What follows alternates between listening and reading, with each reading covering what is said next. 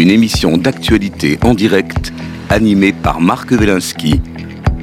Analyse de l'actu, décryptage, commentaires, débat en live avec nos chroniqueurs. L'air du temps aujourd'hui, bonjour, une heure de décryptage, de commentaires. Nous parlerons aujourd'hui euh, des États-Unis à l'occasion de la visite d'État du président de la République Emmanuel Macron dans ce pays.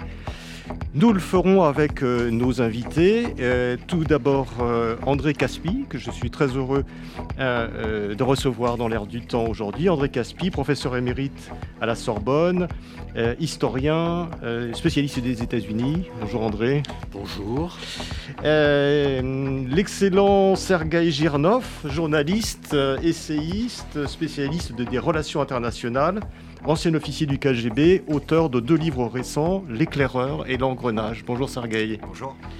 Euh, le non moins excellent euh, Mathieu Slama, analyste politique, euh, essayiste, enseignant en communication, auteur de La guerre de monde, des mondes et Adieu la liberté. Bonjour. La non moins excellente Anne Denis, journaliste et analyste économique. Bonjour. Et nous accueillons aujourd'hui également pour la première fois Déborah Munzer, femme politique, femme de culture, vice-présidente chargée de la culture dans le Val-de-Marne. Bonjour. Et nous aurons une communication, nous sommes en visio aussi avec Laurent Capelletti, économiste, professeur au CNAM. Bonjour Laurent. Bonjour Marc, bonjour à tous. Bah, les dieux de la technique sont avec nous. Euh, on, va, on va commencer.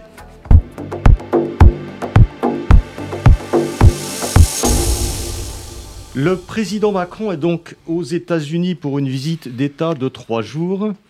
Hier, lui et le président Joe Biden se sont exprimés lors d'une conférence de presse où ils ont affiché leur entente sur l'Ukraine et le climat. Mais un point de crispation demeure entre les deux pays, celui du programme industriel américain, le Inflation Reduction Act, jugé trop protectionniste par Paris.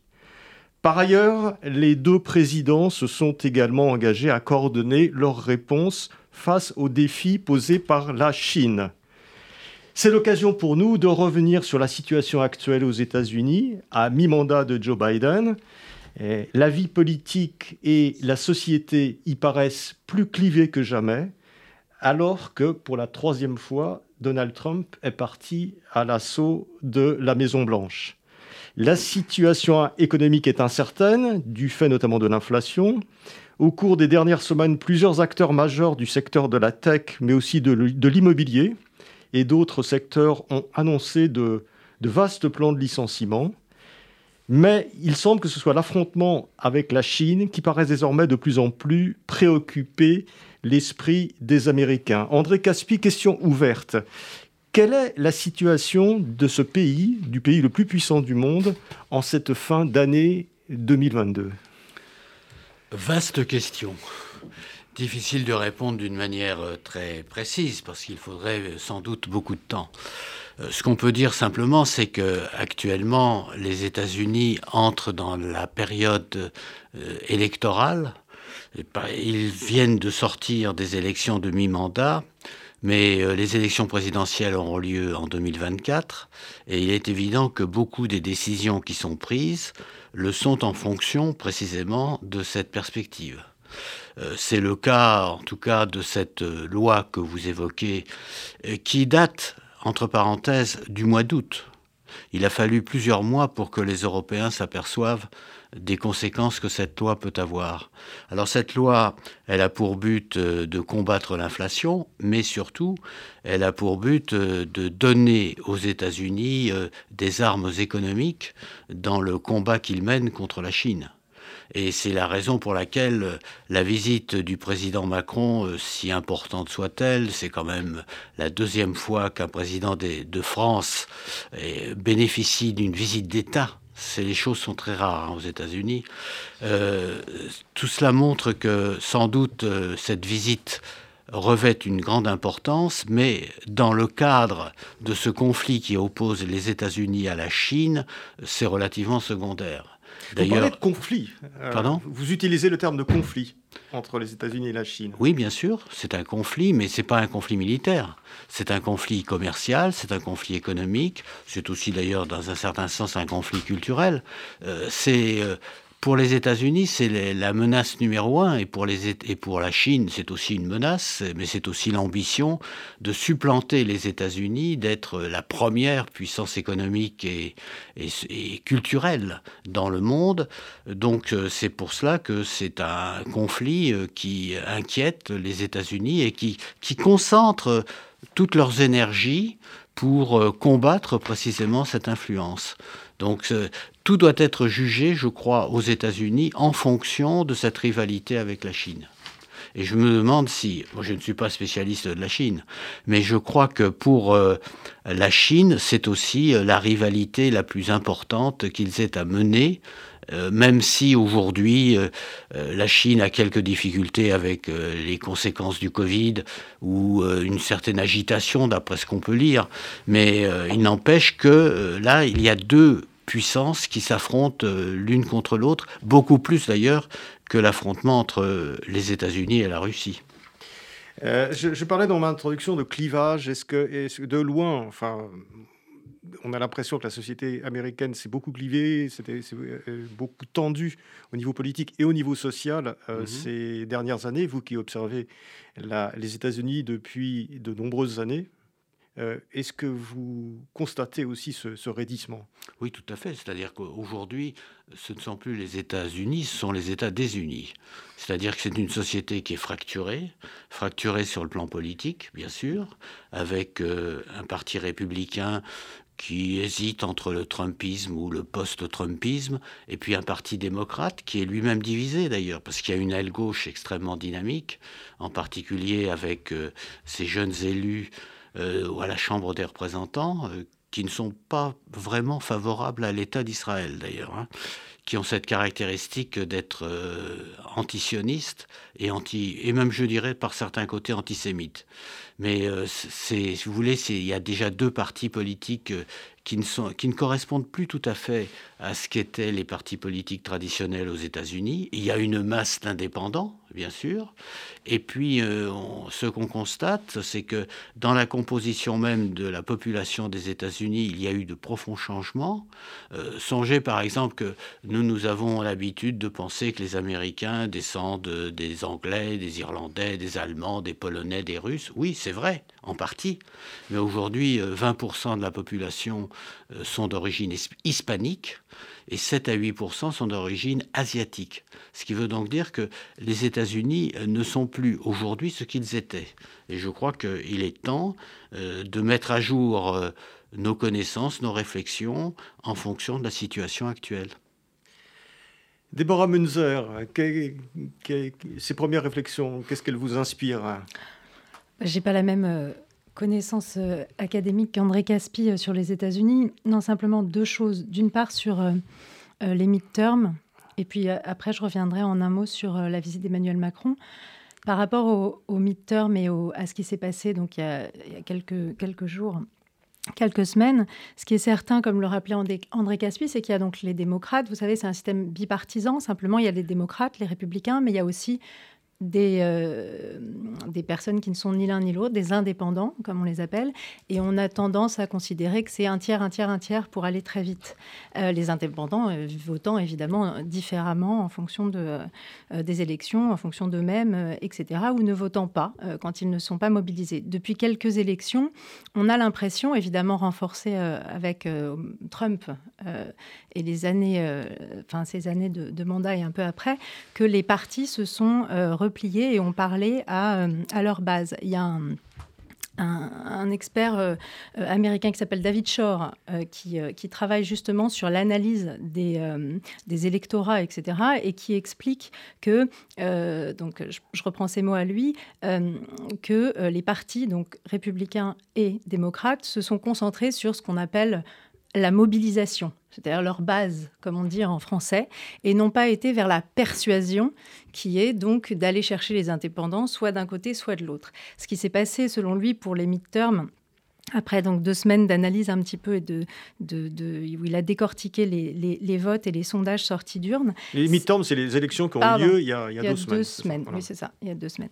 Euh, mais qui ont des répercussions en fait actuelles parce qu'on a vu que hier, alors pardon, non avant-hier, euh, il y a eu des votes euh, aussi sur le remplacement de Nancy Pelosi, etc. Donc ça a des répercussions encore actuelles. Les secrétaires d'État aussi, c'était un petit peu en décalé. bref, et, et, en fait, ce qu'il ne, ce qu'il ne faudrait pas croire, c'est que euh, pour les deux, pour les démocrates et pour les républicains, euh, donc la pseudo bonne nouvelle, en tout cas pour, pour, ce, pour, pour ce que je pense moi, euh, peut-être pas pour ce que tout le monde pense, mais pour ce que je pense moi, c'est le relatif affaiblissement de Donald Trump, même à l'intérieur du camp républicain, où son principal opposant a quand même gagné, etc.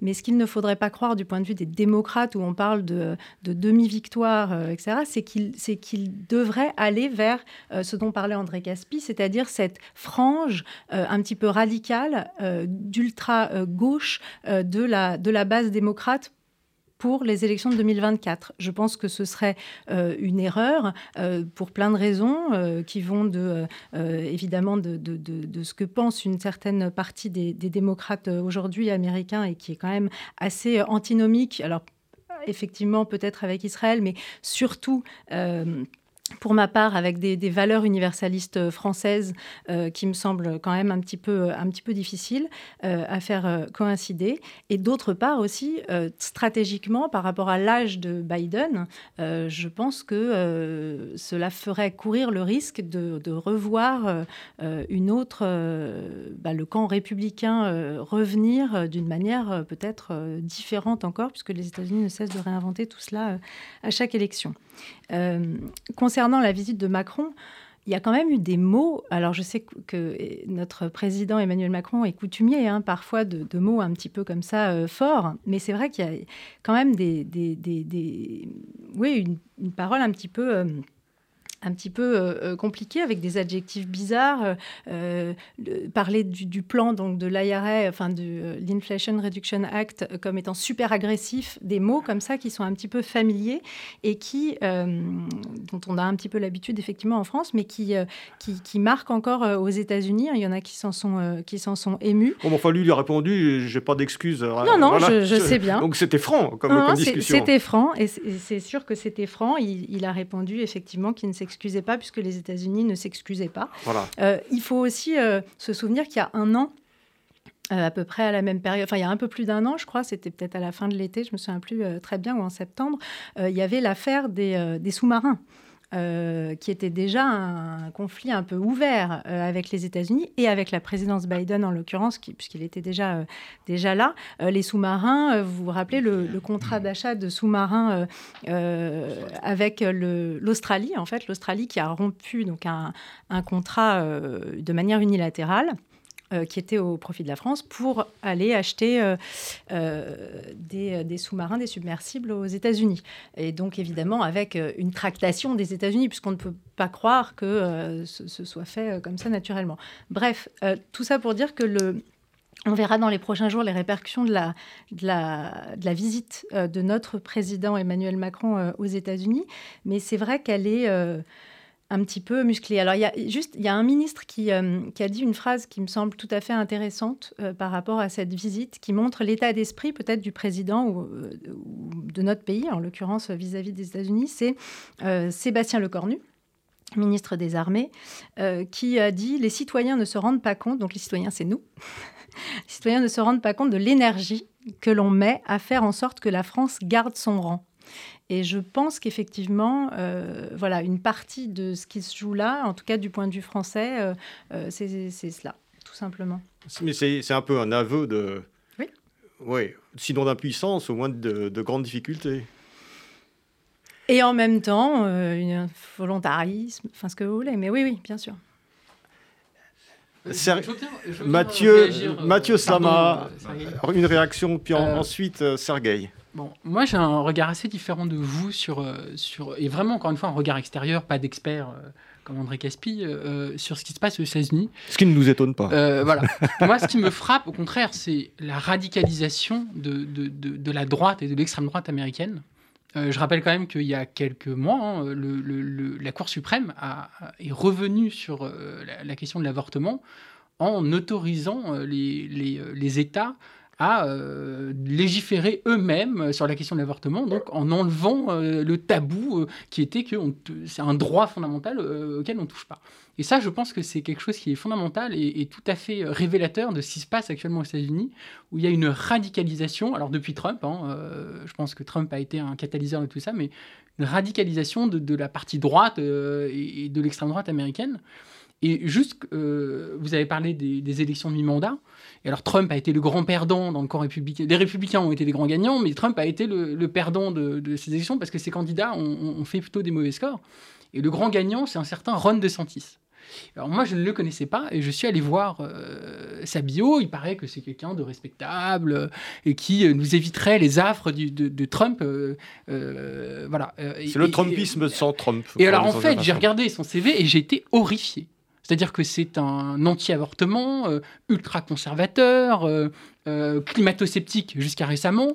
donc, donc quelqu'un d'absolument effrayant et qui en fait représente tout à fait la manière dont les républicains et, la droite américaine s'est radicalisée. moi, je pense comme partout en Occident, mais, mais en tout cas, c'est tout à fait visible aux États-Unis. Et c'est tout à fait inquiétant parce qu'au fond, euh, c'est, on, passe de Trump à un parti républicain complètement radicalisé et qui remet en cause un certain nombre de droits. Et euh, là, récemment, le, euh, je crois que c'était le, le, Sénat a voté une loi pour protéger le mariage homosexuel. C'est-à-dire qu'ils se sont dit, les républicains là vont prendre euh, la tête de la, Chambre des représentants, il faut qu'on euh, sécurise euh, certains droits qu'on pensait acquis et qui en fait ne, le sont plus aujourd'hui. Et donc je pense que ça, c'est très grave. Et ce qui m'inquiète, et, je fais un peu référence à ce que vous avez dit, moi, c'est au contraire, c'est le fait qu'il n'y a pas une vraie gauche, la, gauche qui pour moi américaine, qui est représentée notamment par Bernie Sanders ou par des, des, représentants plus jeunes comme, bah, je sais qu'on ne sera pas d'accord, mais comme Alexandria Ocasio-Cortez, que moi je les trouve formidables ces gens-là, et qui défendent des vraies idées de gauche, des vraies idées, euh, voilà, qui, pour moi euh, euh, sont tout à fait reflètent tout à fait le, en tout cas, sont des réponses à la réalité de la société américaine qui est très inégalitaire, etc. Cette gauche-là, je la trouve par rapport au, on va dire, au camp libéral démocrate, notamment le, remplaçant là, de Pelosi est un, est un démocrate tendance libérale, plutôt droitière. Bah, moi, je trouve que, que, cette, cette gauche-là, qui, qui, qui, je pense, est, est, très importante et, de, doit être entendue, euh, perd du terrain euh, aux États-Unis et, ça m'inquiète beaucoup, voilà, cette radicalisation générale de la société. Alors, j'ai vu euh, André Caspi réagir à, l'évocation de Annie Sanders. On, va le laisser réagir et puis après, on va écouter la, réaction de, de Sergueï. Bernie Sanders est certainement un homme politique honorable c'est un sénateur du Vermont. Euh, il a un ou deux ans de plus que Biden. C'est un homme qui, depuis euh, longtemps, euh, passe son temps à exalter cette fameuse gauche dont vous faites l'éloge. Bon, il ne représente pas grand-chose aux États-Unis, hein. mais d'un autre côté, si vous faites le, si vous chantez la gloire de, de Ocasio-Cortez et, de, et, des, et des dames qui l'accompagnent, parce qu'elle n'est pas seule, elle forme ce qu'on appelle le squad. Elles sont quatre ou cinq là-dessus. Euh, c'est-à-dire que ce sont des, euh, surtout de dire cela à, RCJ, ce sont, ce sont les, les pires des, des antisionistes, les pires des, et même antisémites. C'est-à-dire qu'au fond, vous avez là euh, une extrême gauche extrêmement dangereuse. Euh, alors la question qui se pose, c'est de savoir si Biden euh, se, distingue de cette gauche, quelle est l'influence de cette gauche sur euh, le président des États-Unis, c'est très difficile à dire, parce qu'en plus, euh, Joe Biden n'est pas un président ni très expressif, ni très actif, et je crois que son avenir est relativement limité, mais il n'empêche que là, le, le, Parti démocrate se trouve pris entre, entre deux feux, et je dirais qu'on retrouve la même chose du côté des républicains. C'est vrai que Ron DeSantis n'est pas un grand libéral, ça je vous l'accorde volontiers, mais c'est vrai aussi qu'il représente quand même une tendance profonde dans la société américaine et que euh, aujourd'hui euh, il a été réélu avec, si je ne me trompe, 20% de plus que son adversaire euh, démocrate. Ça veut dire qu'il a une grande popularité. Euh, c'est un bon. Je ne veux pas faire chanter. Je ne veux pas chanter la gloire de Ron DeSantis. Puis je vous signale au passage que je ne vote pas aux États-Unis. Je vote en France. Mais ça signifie quand même que là, vous avez euh, un parti républicain qui est peut-être euh, moins Trumpiste que Trump, qui peut être un peu plus civilisé que Trump, et vous avez d'un autre côté un parti démocrate qui, est éclaté, avec une, une extrême gauche dangereuse, mais une extrême gauche qui euh, n'a certainement pas la possibilité d'accéder à la majorité, heureusement. Mais euh, euh, on a l'impression quand même qu'il y a, il y a une double radicalisation qui est en train mmh. d'opérer et qui probablement euh, va se développer dans les années qui viennent, c'est-à-dire une, extrême droite, une droite qui, qui tend vers l'extrême droite, vers le conservatisme, etc. quand on est extrême, je sais pas La notion d'extrême, disons, peut-être à prendre avec des, pincettes, et une gauche qui, comme dans d'autres pays d'ailleurs, euh, va, va plutôt euh, être sur des, sur des positions plus radicales, plus générales, etc. Mmh. Et donc, oui, mais si vous voulez, c'est la caractéristique de la vie politique. Alors, c'est frappant parce que aux États-Unis, euh, généralement, il y a un consensus. Il y a un consensus qui s'établit au centre. Bon, alors euh, Joe Biden a été élu grâce à ce consensus d'ailleurs. C'est-à-dire qu'au fond, si le Parti démocrate l'a choisi, c'était pour éviter Bernie Sanders. C'est-à-dire c'était ou bien Sanders ou bien Biden. Bon, alors, le Parti démocrate a choisi Biden, mais d'un autre côté, Biden est, toujours plus ou moins tenu par euh, euh, cette euh, gauche démocrate qui pourrait l'entraîner un peu loin et qui alors il fait ce qu'il peut pour, pour résister tout en lui donnant quelques avantages, en reculant. Bref, ça n'est pas non plus un roc de fermeté. C'est le moins qu'on puisse dire. Donc, si vous voulez, euh, c'est ça qui est inquiétant. C'est-à-dire qu'aux États-Unis, il y a en effet une division profonde. C'est pour ça que tout à l'heure, je disais, ce ne sont pas les États-Unis, mais les États désunis. Et ça vaut, en somme, pour euh, différentes euh, situations. Tout à l'heure, on a évoqué l'avortement. Bon, c'est vrai que la Cour suprême a considéré que l'arrêt de 1973 n'était pas conforme à la Constitution. Je vous signale d'ailleurs que l'arrêt de 1973 autorisait l'avortement quasiment jusqu'à la naissance. Hein. C'était, c'est autre chose que ce que l'on a voté en France. Mais euh, ça veut dire que désormais, chacun des États est libre de choisir s'il autorise l'avortement ou s'il le rejette. Moi, je pense que c'est une manière de transmettre le pouvoir à la souveraineté populaire. Et on l'a bien vu, par exemple, avec l'État du Kansas, qui passe pour être un État plutôt conservateur, mais à 60%, l'État du Kansas a, établi la liberté d'avorter. Donc, si vous voulez, il ne faut pas juger cela en fonction de la France, et surtout, si vous me permettez cette parenthèse, mais euh, je ne la prends que, je ne la donne que qu'à titre personnel. Je ne vois vraiment pas en quoi la situation américaine pourrait influer sur la situation française. Mais enfin, ça, c'est un autre aspect des choses et chacun jugera. Sergei Girnov. Bah, je voudrais justement rebondir. Ça, vous avez dit, euh, euh, ça, euh, ça n'a pas de répercussion en France et en plus, vous votez en France. en fait, je voudrais rigoler parce que les États-Unis, c'est le seul pays au monde que tout le monde suit quand il, quand il organise les élections. Ce sont les élections, on a l'impression que le monde entier vote pour, pour les, aux États-Unis. De plus en plus. de plus en plus, en plus. donc tout le monde donne son avis, tout le monde le suit. En fait, on passe des journées entières, tous les médias s'en emparent. Et donc ça, c'est un paradoxe quand même qui est extraordinaire, y compris en France, hein, parce qu'en France, on passe quand même des, euh, y compris sur les médias, les nuits entières à regarder qu'est-ce qui va voter, comment ça a voté, et donc ça, me fait doucement rigoler quand les gens qui disent non, non, non, ça ne nous concerne pas. Voilà, ça c'est la, première remarque. Euh, d'habitude, je, tiens un discours assez radical, et là, euh, je, voudrais faire prendre un contre-pied, parce qu'en fait, je voudrais vous calmer, parce que vous dites oui, les États-Unis, il y a une rupture, etc.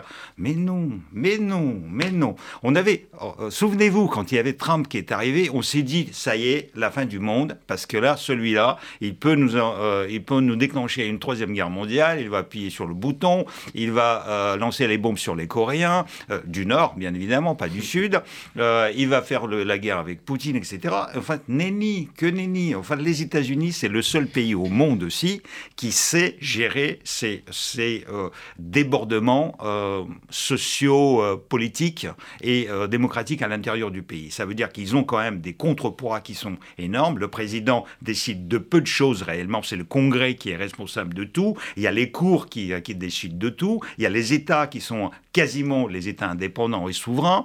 la différence, par, par exemple, par rapport à la France, si vous avez une loi en France qui est votée, vous pouvez rien faire. Aux États-Unis, vous pouvez aller dans un autre État qui a une législation différente et faire votre avortement dans cet État-là. Personne, rien ne vous, euh, ne vous empêche de devant les tribunaux.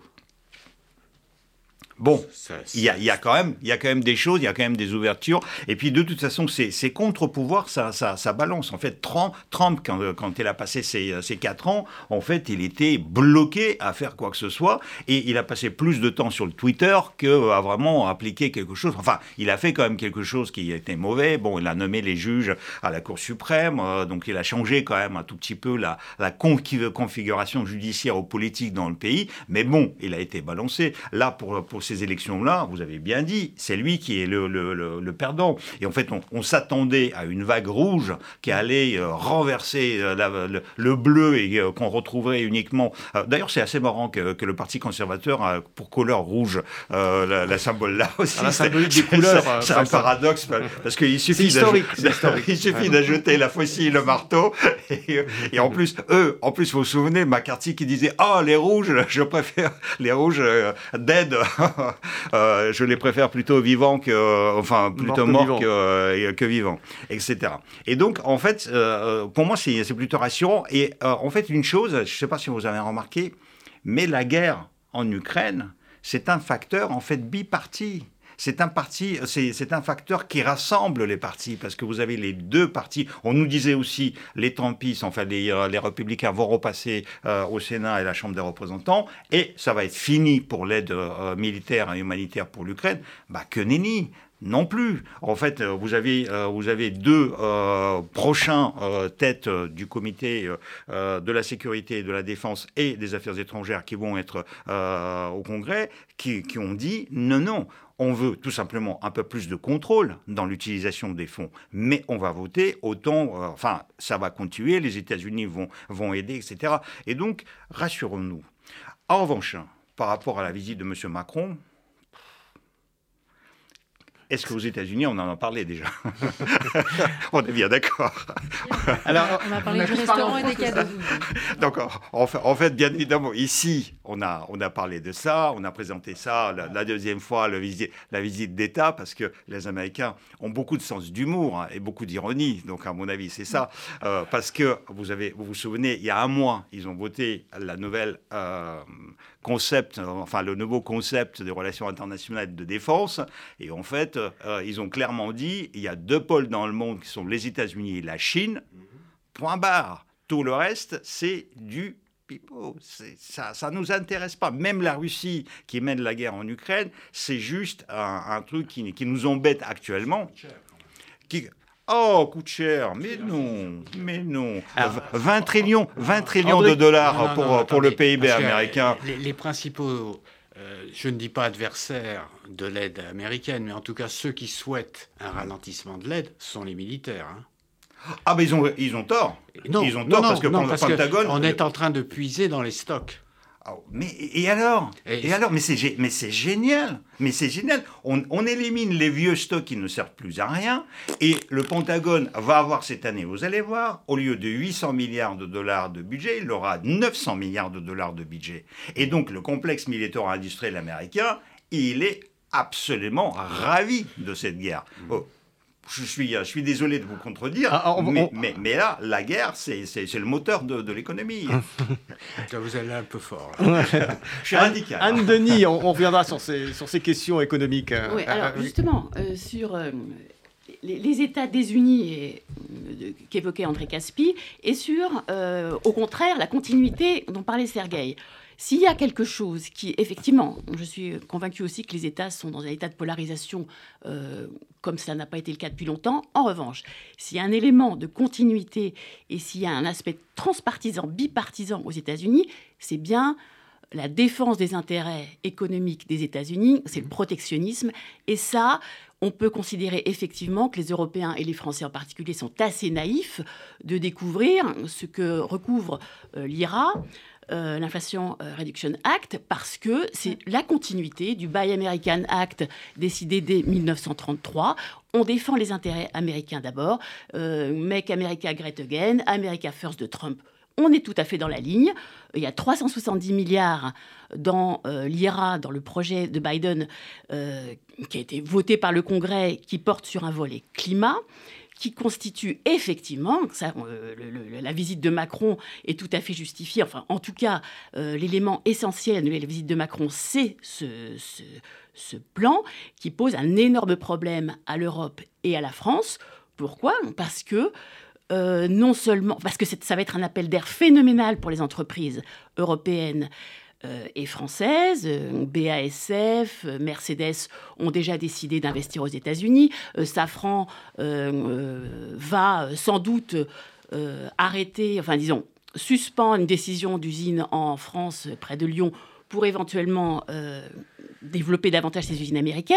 Donc oui, évidemment, c'est dangereux c'est très dangereux en termes de désindustrialisation pour l'Europe et en particulier pour la France. Mais effectivement, ça n'est pas nouveau. Euh, du point de vue des États-Unis, c'est tout à fait logique. Alors après que l'Europe en tire les leçons, bien entendu. Faut-il s'aligner sur les subventions?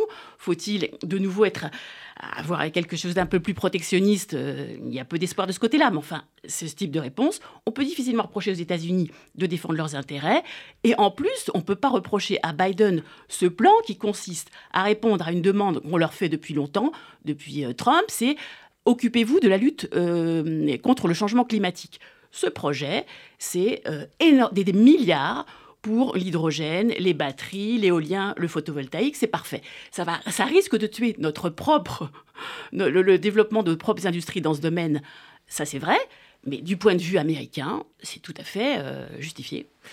Euh, André Caspi, vous pouvez répondre là-dessus, puis après j'aimerais avoir l'avis de Laurent Capelletti sur ces, sur, sur ces aspects. Non, je partage entièrement le point de vue qui vient d'être exprimé. J'ajouterai simplement un point, c'est que euh, cette loi a aussi pour but de renforcer le Parti démocrate.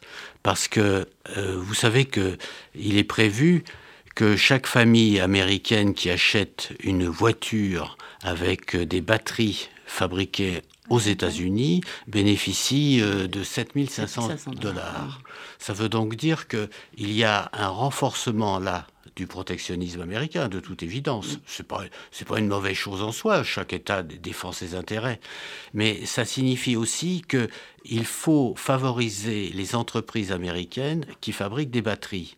Et ces entreprises américaines sont euh, menées par des ouvriers syndiqués et ces ouvriers syndiqués votent démocrate. C'est-à-dire qu'au fond, là, vous avez le lien entre l'économie, la politique, ou si vous préférez, le développement industriel et puis euh, la prochaine élection présidentielle. tout cela, en somme, fait partie d'un ensemble. C'est pour ça que la démarche euh, d'Emmanuel Macron est certainement euh, glorieuse. Elle, est, elle met en valeur la France, d'autant plus qu'il se présente comme le principal euh, élu de l'Europe.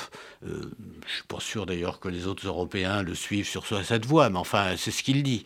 Donc, euh, ça signifie que malgré tout, euh, il y a une impossibilité pour convaincre les Américains de quoi que ce soit, parce que les Américains trouvent que c'est leur intérêt de fabriquer des batteries et que ça permet, en tout état de cause, de participer à ce conflit avec la Chine, qui est sans aucun doute leur préoccupation principale. Laurent Capelletti, vous êtes là? Oui, oui. Donc, euh, sur, euh, sur ces différents points, euh, trois choses rapidement. Bon, alors je, dis ça de mon poste d'universitaire hein, qui va tous les ans depuis 20 ans aux États-Unis faire des congrès en économie, etc. Donc c'est sous ce prisme-là. Hein. Le premier point, au, plan économique, moi je suis assez d'accord pour dire qu'il n'y a, pas de rupture. On est dans la relation conflit-coopération que les États-Unis entretiennent avec nous et l'Europe, et comme ça a été rappelé, euh, qui a démarré euh, dès la crise de 29 avec un, protectionnisme euh, encore plus fort hein, que ce qu'on connaît actuellement. Donc, quand, Emmanuel Macron dit vous êtes agressif, on est dans la négociation. Hein, donc, les Américains ont fait un plan, ça nous convient pas. on sort des mots pour leur déboucher les oreilles. Eux répondent. Voilà, on est dans un, j'allais dire, dans un rapport qu'on a toujours eu. Le deuxième point, c'est que je trouve que, que, que, que nous sommes, on s'autoflagelle trop, on n'est pas naïf. moi, je contribue avec d'autres économistes hein, dans, dans, des poules auprès de l'Union européenne. Euh, oui, on, voit bien la, manœuvre protectionniste, mais on a, on a des rapports de force aussi. Je rappelle quand même que les investissements américains en Europe et singulièrement en France restent très soutenus. Hein, je rappelle qu'on est le premier pays d'Europe au plan des IDE, des investissements euh, américains, que l'Europe est un marché extrêmement important pour les États-Unis, qui bien entendu font croire le contraire. On est dans la négociation, euh, là encore, commerciale. Donc ne soyons pas euh, naïfs des naïfs, quoi. Voilà. Sur le plan politique, ça je connais moins. Je dirais qu'effectivement, comme Sergueï l'a souligné, leur système qui oblige en fait à rester unis, hein, quelles que soient leurs divergences, euh, les républicains avec les républicains, les démocrates avec les démocrates, probablement, effectivement, ils ont un système, euh, un système politique hein, qui leur permet effectivement de, de passer des phases Non, moi je dirais, c'est le troisième point, que la grosse rupture que je vois moi, hein, qui a été introduite par Trump, et effectivement l'extrême gauche américaine sur certains sujets euh, le rejoint, c'est la rupture avec la connaissance. La connaissance. C'est-à-dire que, euh, alors que l'Amérique, y compris sous des, des mandats républicains durs, hein, comme euh, celui de, de, George Bush, je veux dire, il y avait un, un, un, respect de la science, de la connaissance, dans la continuité, j'allais dire, euh, des lumières, de la franc-maçonnerie aussi, qui a, qui a structuré hein, les, les, les États-Unis, euh, et que, que Trump et les MAGA, avec lui, ont battu en brèche. Hein, et ça se ressent en fait au plan de la, de la production euh, scientifique, académique euh, aux États-Unis, telle que je la vois auprès de mes collègues, euh, où en fait, on a des sujets, effectivement, qui sont quasiment, par les Trumpistes, hein, les MAGA, abordés sous l'angle de l'opinion et plus du tout sous l'angle de la connaissance scientifique. Hein. Donc ça, c'est c'est une rupture, moi, qui me semble dangereuse euh, et sur lequel il faut il faut veiller. Je vais pas citer, euh, il y a plein d'exemples, hein, mais tous les travaux, toutes les études en fait sur euh, euh, l'inclusion, sur le, le, genre, etc., sont d'un côté traités de façon par le mépris, hein, il y a un refus de les traiter, et dans d'autres cas sont traités sous le prisme de l'opinion ça, ça me semble euh, très problématique. Laurent, merci. Euh, on, va, on va demander, je voudrais juste sur ce point qui est effectivement euh, important, on a eu l'impression que la période Trump était une période où effectivement on a dit que la vérité euh, était remise en cause. Est-ce que, est que vous avez l'impression que dans le, dans, dans le clivage qu'on a vu euh, euh, dans la société américaine actuellement, il, y a, il y a véritablement quelque chose sur lequel, si les gens ne se retrouvent pas sur l'essentiel, donc sur le vrai, sur la science, etc., est-ce que c'est est -ce c'est vraiment profond non, le, le grand problème, si vous voulez, c'est la situation sur les campus. C'est ça qui est inquiétant. C'est-à-dire que les campus sont aujourd'hui bouleversés par euh, une idéologie qui est euh, très forte et qui fait que euh, il est difficile d'appliquer les critères scientifiques ou les critères d'enseignement sur les campus américains, même sur les grands campus. Hein. C'est-à-dire qu'en fait, on retrouve là la division qui existe aux États-Unis et qui fait que ces campus finissent par influer sur la société elle-même. Donc, euh, vous savez, tout ce qu'on appelle le wokisme, etc., euh, ça, vient en partie d'ailleurs de la France, mais en partie aussi, en, plus grande partie encore euh, des campus. C'est-à-dire ce sont les philosophes français qui ont influé sur leurs collègues américains. je ne veux pas refaire toute l'histoire, mais enfin bon, c'est des choses qui sont connues, mais qui montrent que si, la connaissance elle-même est menacée sans aucun doute par la situation politique et sociale qui existe sur les campus américains. Déborah, une réaction sur ce, sur ce point? Oui, tout à fait. Euh, c'est vrai que sur les campus américains, il y a plus on les voit passer. Je veux dire, ce sont des populations jeunes, donc très connectées, donc on a accès à, beaucoup de choses, euh, qu'on soit euh, sur place ou en, lien direct, et aussi donc dans la sphère euh, médiatique de chacun d'entre nous sur les, réseaux sociaux ou autres. Il y a déjà quelques années, hein, il y avait dans la culture, pardon, je, fais quand même ce, parallèle euh, en introduction. Euh, dans la culture, on a les mêmes problèmes que dans le monde universitaire, à la fois donc aux États-Unis, effectivement en importation aussi par moment en France, mais on a les mêmes choses. Simplement, il y a peut-être une vidéo que vous avez vue passer il y a quelques années qui me semble encore euh, totalement d'actualité, puisqu'aujourd'hui, ce qu'on voit, c'est des espèces d'épiphénomènes euh, d'actes antisémites euh, sur tel campus, d'actes très racialistes sur un autre, de trucs en non-mixité sur encore un autre, d'interdictions aux blancs, mais pas tous, de vente de gâteaux. Vous avez sûrement vu passer aussi ce visuel, je ne sais pas, de vente de gâteaux sur un campus, donc jusque pour financer un voyage ou je sais pas quoi, enfin, peu importe, un truc vraiment mais classique qui se fait depuis des dizaines d'années sur absolument euh, tous les campus, même dans des lycées, des collèges. Euh, et les gâteaux n'avaient pas le même prix selon qu'on était euh, noir, hispanique, blanc. Et après, il y avait des croisements. Donc, il fallait être ah, Ça, c'est de la discrimination commerciale. C'est illégal. c'est assez illégal. Non, c'est oh, sur un campus et c'est de la vente de gâteaux. Hein. Il n'y a pas de taxe, il n'y a rien. C'est pour financer des, des, associations et autres. Je ne crois pas que. mais là, on, passe, on passe, des gâteaux à la baguette. Hein, oui, en ce moment, oui. bon, ça, c'était à la limite c'était bien que Macron soit aux États-Unis là pour, euh, pour ce petit moment-là. Pardon, la vidéo dont je voudrais vous parler, parce qu'elle elle date déjà un peu, mais donc elle, elle a selon moi tous les, les tous les pans de, de, ce qu'on voit euh, en ce moment donc par, par touche. C'est une vidéo que sur Evergreen, euh, vous pouvez aller euh, la, retrouver hein, très très facilement. Euh, donc c'est un, campus et on assiste en fait, si vous voulez, c'est ça. Elle est assez longue. Hein. Enfin c'est pas c'est pas 10 minutes. Je crois que c'est une heure. Je me souviens plus très bien. Ça fait très longtemps que je l'ai pas regardée. Mais je vais la re-regarder en sortant de votre émission. on assiste, si vous voulez, ben,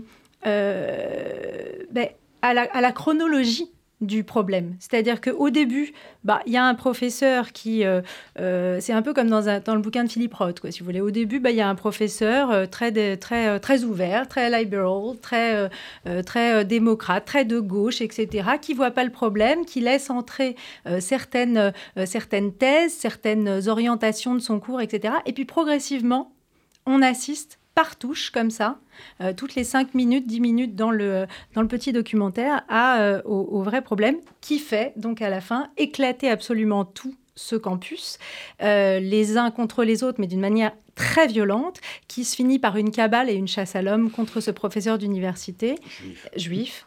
Oui, c'est comme dans le bouquin de Philippe Roth, qui était donc précurseur, mais voilà. Et donc, je vous conseille cette vidéo qui, qui, est quand même assez révélatrice justement, euh, Deborah Munzer, euh, tout à l'heure, Sergei disait, mais vous, bon, vous faites un peu peur avec les États-Unis ah. parce que, parce que euh, finalement, on voit bien que quand Trump est au pouvoir, il n'a pas une marge de manœuvre énorme et que d'une certaine façon, l'Amérique absorbe ces débordements, d'une certaine façon. Moi, je suis assez d'accord avec ça. moi, je n'ai pas peur. En fait, j'essaye juste de décrire et de comprendre ce qui se passe, mais je, je, me fais pas oui, peur. mais si les gens ne sont plus d'accord sur l'essentiel, ah, c'est-à-dire sur, la, sur la science, sur la vérité, comme le disait Laurent tout à l'heure, euh, c'est quand même un, problème. Mathieu Slama. Oui, je voudrais réagir euh, sur une chose, c'est que depuis le début, en fait, on parle des États-Unis et on ne parle pas de, de, ce qui ravage les États-Unis aujourd'hui.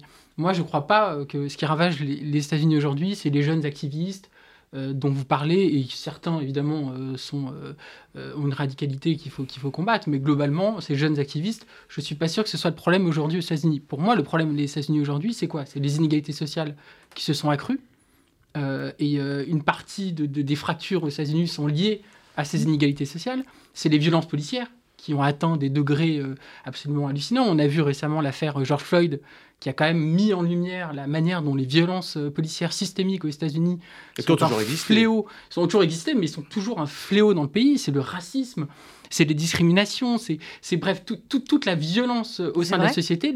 donc que ce soit les inégalités, le, les, discriminations ou que sais-je encore, qui sont qui en fait toujours très très présent aux États-Unis et qui, pour moi, euh, de, doit est le problème numéro un aux États-Unis. Et tant qu'il n'y aura pas des, des, politiques, des politiques qui, prennent, qui prennent en compte ces, ces, problèmes-là, vous allez évidemment avoir dans la société civile des actions. on a vu Black Lives Matter, etc., qui a été une action, de mon point de vue, très intéressante parce qu'au fond c'était la société civile qui prenait en compte ces combats-là et qui disait au pouvoir vous ne faites rien donc c'est à nous et on le voit aujourd'hui d'ailleurs avec les activistes écolos mais ce que je veux dire par là c'est que il me semble que c'est très compliqué de parler des États-Unis sans parler de, des problèmes fondamentaux qui minent cette société et qui sont peut-être à la racine de, tout ce qui euh, euh, divise, etc. Voilà. Et j'avais juste un dernier commentaire par rapport, et en, une phrase par rapport à, ce qu'a dit Anne euh, sur le volet économique.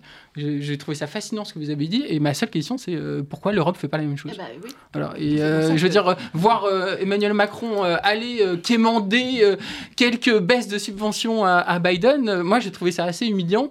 Et je me dis quand même, je veux dire, pourquoi l'Europe reste totalement euh, euh, bloquée sur le dogme du libre-échange et ne, veut absolument pas entendre parler de, protectionnisme. Euh, voilà. Donc ça, c'est un questionnement que j'ai, peut-être un peu naïf, mais voilà. Non, mais ce qu'on pourrait dire, c'est que Macron parle à l'Europe en allant aux États-Unis. Je pense qu'il n'est pas complètement naïf et que c'est très bien que les petites exemptions qui pourraient essayer de gratter sur...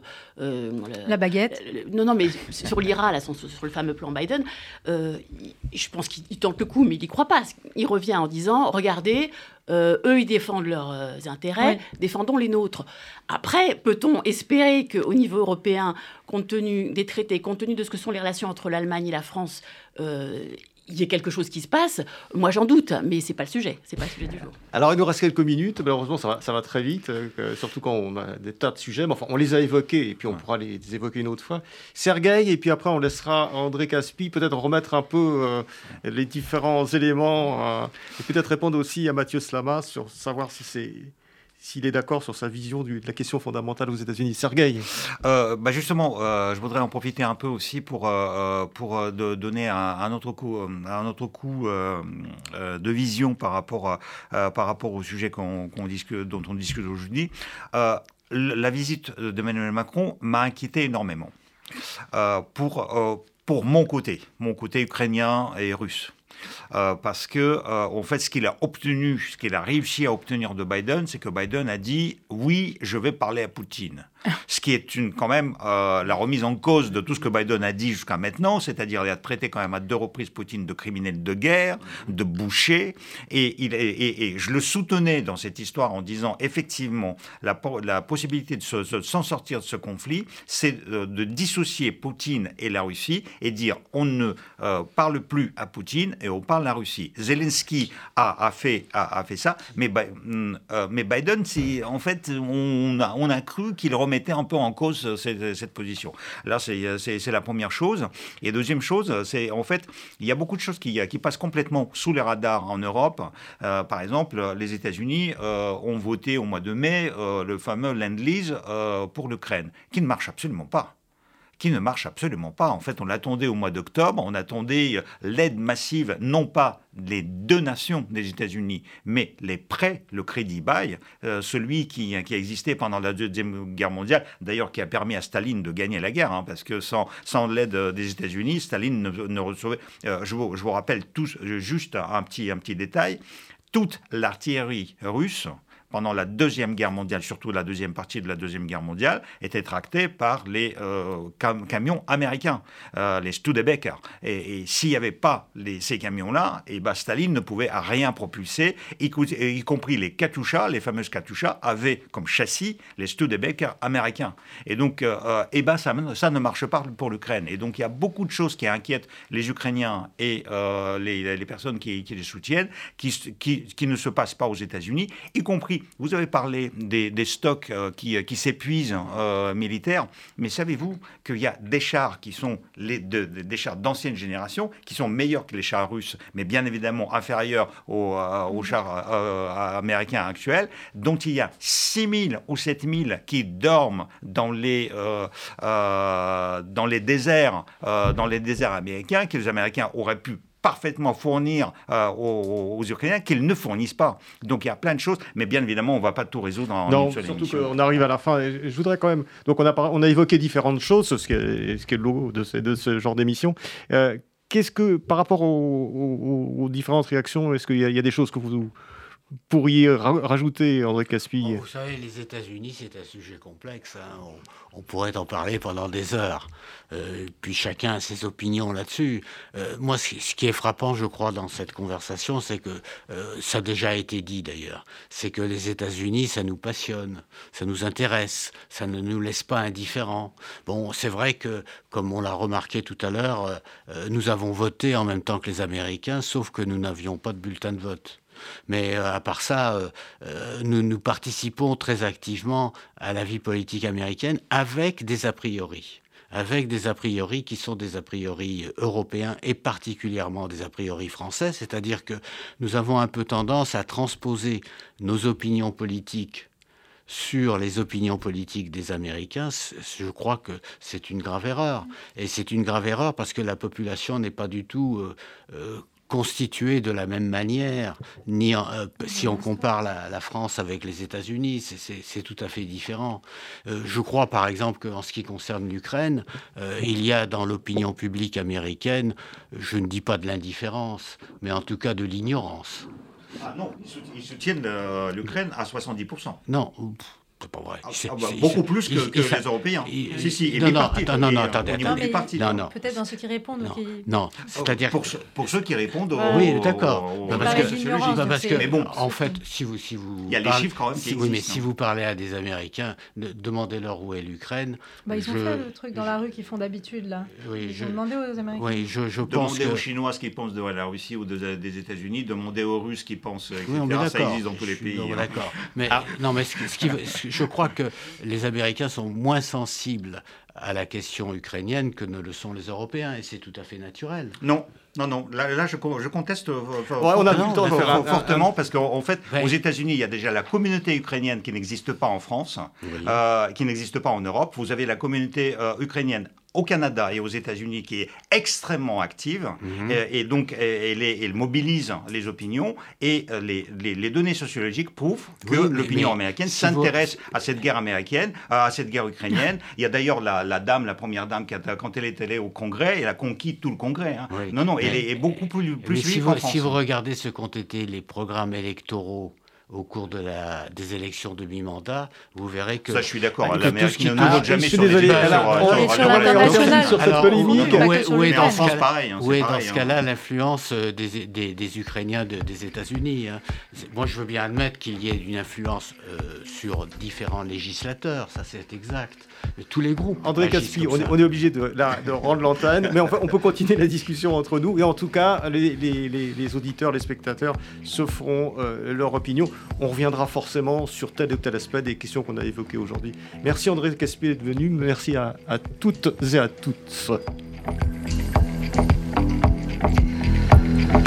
C'était L'air du temps, une émission animée par Marc Wielinski. L'air du temps c'est un vendredi sur deux, de 12h à 13h, sur Radio RCJ.